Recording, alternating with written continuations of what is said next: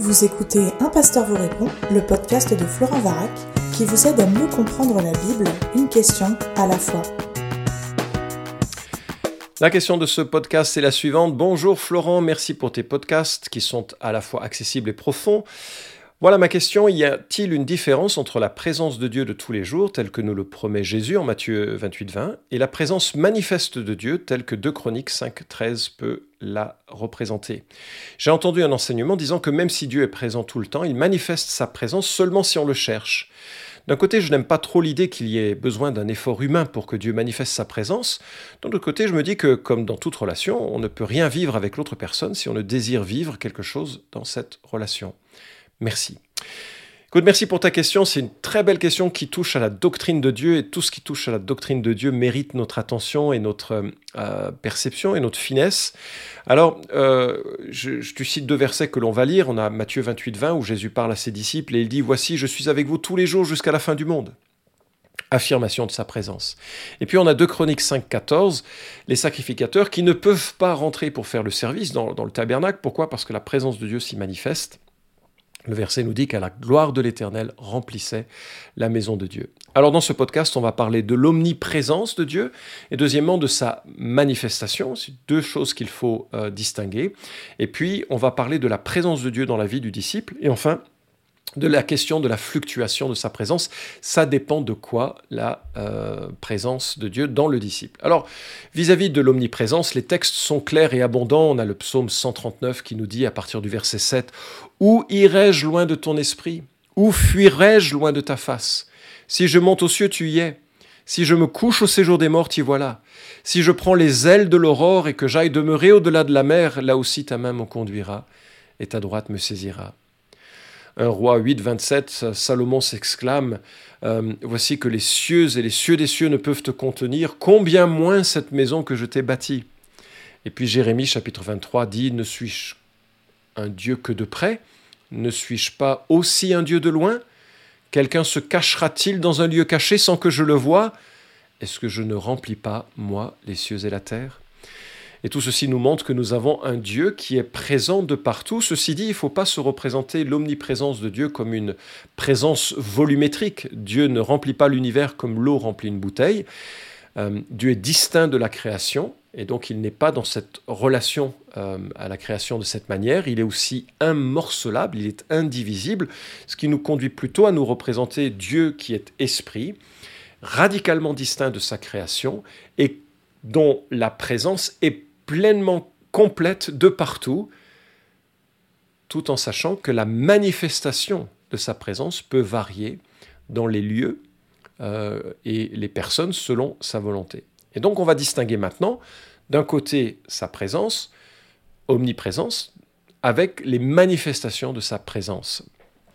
Par exemple, nous avons en Isaïe chapitre 6, Isaïe qui voit Dieu sur un trône très élevé probablement le Christ préincarné. Alors il est sur le trône ou il est omniprésent? Bah, Il est omniprésent, mais il manifeste sa présence de façon particulière. Alors quand on regarde les manières dont Dieu se rend présent au monde, on voit qu'il se rend visible soit pour une bénédiction, soit pour un jugement, ou soit pour manifester le soutien de la création. Hébreu chapitre 1 nous montre que euh, Christ, euh, euh, il il soutient toute chose par sa euh, parole puissante. Et c'est une activité actuelle. Donc sa présence se manifeste en soutenant la création. Euh, jusqu'au jour du jugement où les, cieux seront réduits à, néant avant de créer de nouveaux cieux, Dieu soutient ce qui se passe. Lorsque nous prions hein, le Notre Père, notre Père qui est aux cieux, nous prions un Dieu qui est dans les cieux, dont la manifestation de sa présence est différente dans la manifestation de sa présence sur terre. Alors, euh, Grudem note, à d'autres moments, Dieu n'est ni présent pour punir ni pour bénir, mais simplement pour soutenir ou maintenir l'univers existant et fonctionnant de la manière dont il a voulu qu'il fonctionne. En ce sens, la nature divine du Christ est partout présente. Il est avant toute chose, et en lui toutes choses se tiennent. Colossiens 17. L'auteur de l'Épître aux Hébreux dit de Dieu, le Fils, qu'il soutient continuellement l'univers par sa parole de puissance. Donc Dieu est omniprésent, mais les manifestations de sa présence peuvent varier euh, en fonction des circonstances. On imagine un Dieu qui sera pleinement présent également en enfer, mais on imagine aussi que cette présence sera manifestée de façon différente que sa présence au paradis. Maintenant, regardons sa présence dans nos vies, et je crois qu'il faut faire la distinction entre sa présence euh, euh, radicale, absolue dans la vie du chrétien, qui est indépendante de notre volonté parce qu'elle fait partie de la nouvelle alliance, de la manifestation de sa présence dans nos vies qui peut nous conduire à certaines choses. Alors j'aimerais regarder d'abord la présence de Dieu dans nos vies, cette présence qui est inconditionnelle et qui ne dépend pas de ce que nous le cherchions ou non, et qui est l'accomplissement d'une prophétie de l'Ancien Testament. Ézéchiel 36 nous dit je vous donnerai un cœur nouveau et je mettrai en vous un esprit nouveau. J'ôterai de votre chair le cœur de pierre et je vous donnerai un cœur de chair. Je mettrai mon esprit en vous et je ferai que vous suiviez mes prescriptions et que vous observiez et pratiquiez mes ordonnances. Et nous avons là dans ce texte l'annonce qu'un jour Dieu ferait de ses enfants sa demeure. Une réalité que Jésus va souligner. Jean 14, 17 parle de l'esprit euh, que le monde ne peut pas recevoir parce qu'il ne le voit pas et ne le connaît pas.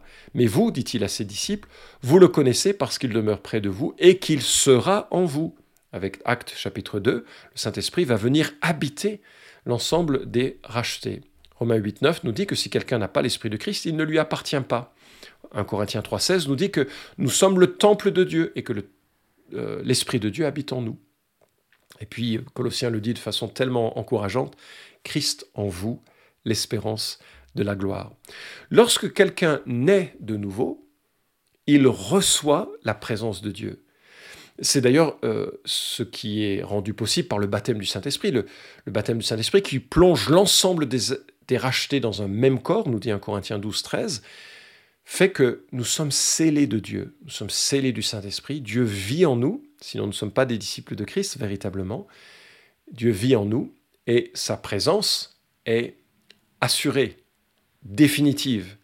Euh, nous sommes devenus des enfants de Dieu et de la même manière que notre citoyenneté ne peut être, euh, est, céleste et ne peut être révoquée, de la même manière la présence de Dieu est toujours et une constante.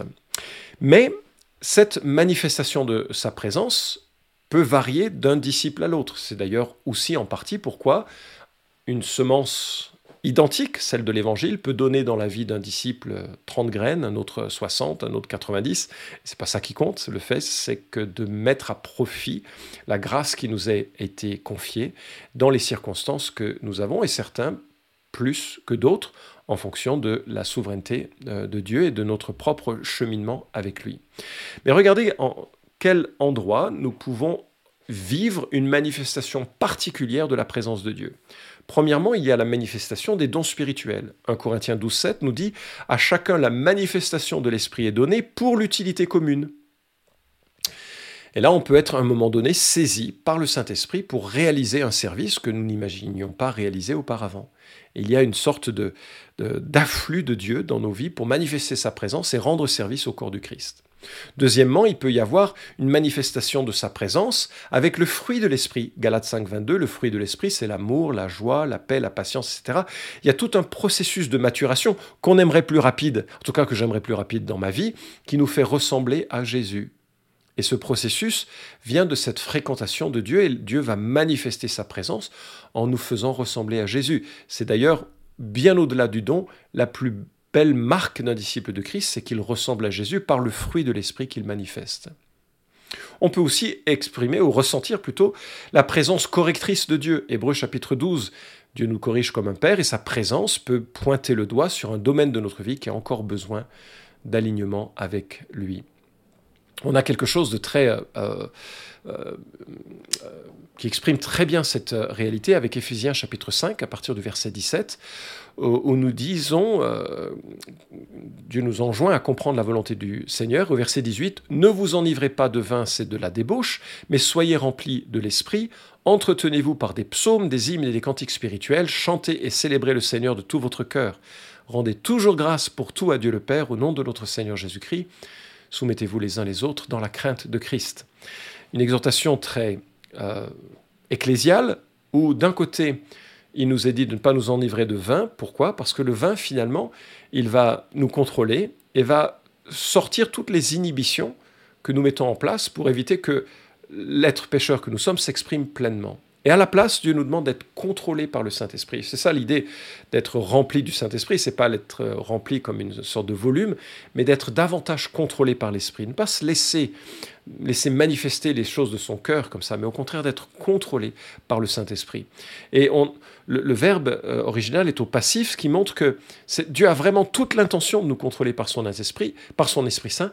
C'est à nous de lui laisser la place. Et nous voyons qu'il y a un élément auquel nous contribuons, par le fait de s'entretenir par des psaumes, des hymnes, le fait d'être, de rendre grâce toujours, d'avoir cette disposition ouverte à la providence de Dieu dans nos vies et d'être reconnaissant, et le fait de se soumettre les uns aux autres dans la crainte de Christ. On est là dans un contexte ecclésial qu'il ne faut pas abandonner et où nous allons nous encourager les uns les autres à marcher avec le Seigneur. C'est l'intention de Dieu de nous remplir de son esprit, de nous contrôler, et effectivement, il y a une part euh, qui, est, qui est nôtre pour cela ce n'est pas il n'y a pas une part qui est nôtre pour que Dieu soit en nous, parce que ça, c'est dépendant de l'œuvre du Christ. Il fait sa demeure en nous. Hein, nous sommes devenus ses enfants. Il fait sa demeure en nous. Ça, c'est le salut. Mais cette demeure peut se manifester, sa présence peut se manifester différemment. Et effectivement, nous avons notre rôle à jouer. Je ne pense pas que ce soit la question de rechercher sa présence, dans le, même si ça fait partie du panel de communier avec lui. Alors, euh, j'espère que ça a été euh, éclairant et que quelque part, bah, tu bénéficies de la présence de Dieu parce que tu as confiance dans ce que le Christ a fait dans ta vie. Et puis c'est vrai, il peut y avoir des, moments où, Dieu va te saisir par son Esprit Saint. Euh, Henri Blocher différencie deux aspects de cette plénitude de Dieu. Il parle de la, du verbe euh, pour la, plénitude soudaine qui serait un afflux d'énergie spirituelle au service de la parole, de pléro euh, qui serait la plénitude durable, qui est une imprégnation, une saturation du caractère chrétien, une sorte de plénitude du Saint-Esprit. Hein. Je, cite ici un article de 1971 dans la revue Ictus. Et donc le, vraiment le Saint-Esprit peut à un moment donné manifester sa présence, mais euh, premièrement, il faut que l'on soit né de nouveau. J'espère que c'est ton cas, j'espère que c'est le cas de tous ceux qui écoutent ce podcast, qui réalisent que Dieu n'est pas un Dieu d'une religion, d'un temple, d'une église, d'une confession chrétienne, mais il est celui qui regarde nos vies avec euh, sérieux et solennité. Nous avons péché, nous avons offensé son nom, nous sommes éloignés de lui, et par la croix, par son sacrifice à la croix, nous avons accès à un plein pardon qui peut nous placer dans une communion, une relation avec lui, parce que il fait de nous sa demeure. Ceci dit, il y a tout un ensemble de, euh, bah, de, disciplines de vie chrétienne qui vont structurer, fortifier et encourager les manifestations de sa présence, dont notamment la, méditation quotidienne de sa parole, que ce soit un verset, que ce soit quatre chapitres de la Bible, mais qui a cette notion, je vais, je vais être en communion avec un Dieu qui s'est révélé par l'Écriture. Par la prière, je vais exprimer la reconnaissance, la joie, je vais connecter euh, le bon kebab que je mange avec la bienveillance de Dieu, les œufs sur le plat, la, beauté des relations humaines, le travail que je peux réaliser, je vais connecter toute la providence de Dieu euh, avec cette reconnaissance. Je vais aussi euh, reconnaître le bienfait de la vie de l'Église avec la louange qui va m'instruire, où je vais pouvoir instruire les uns et les autres par la prière.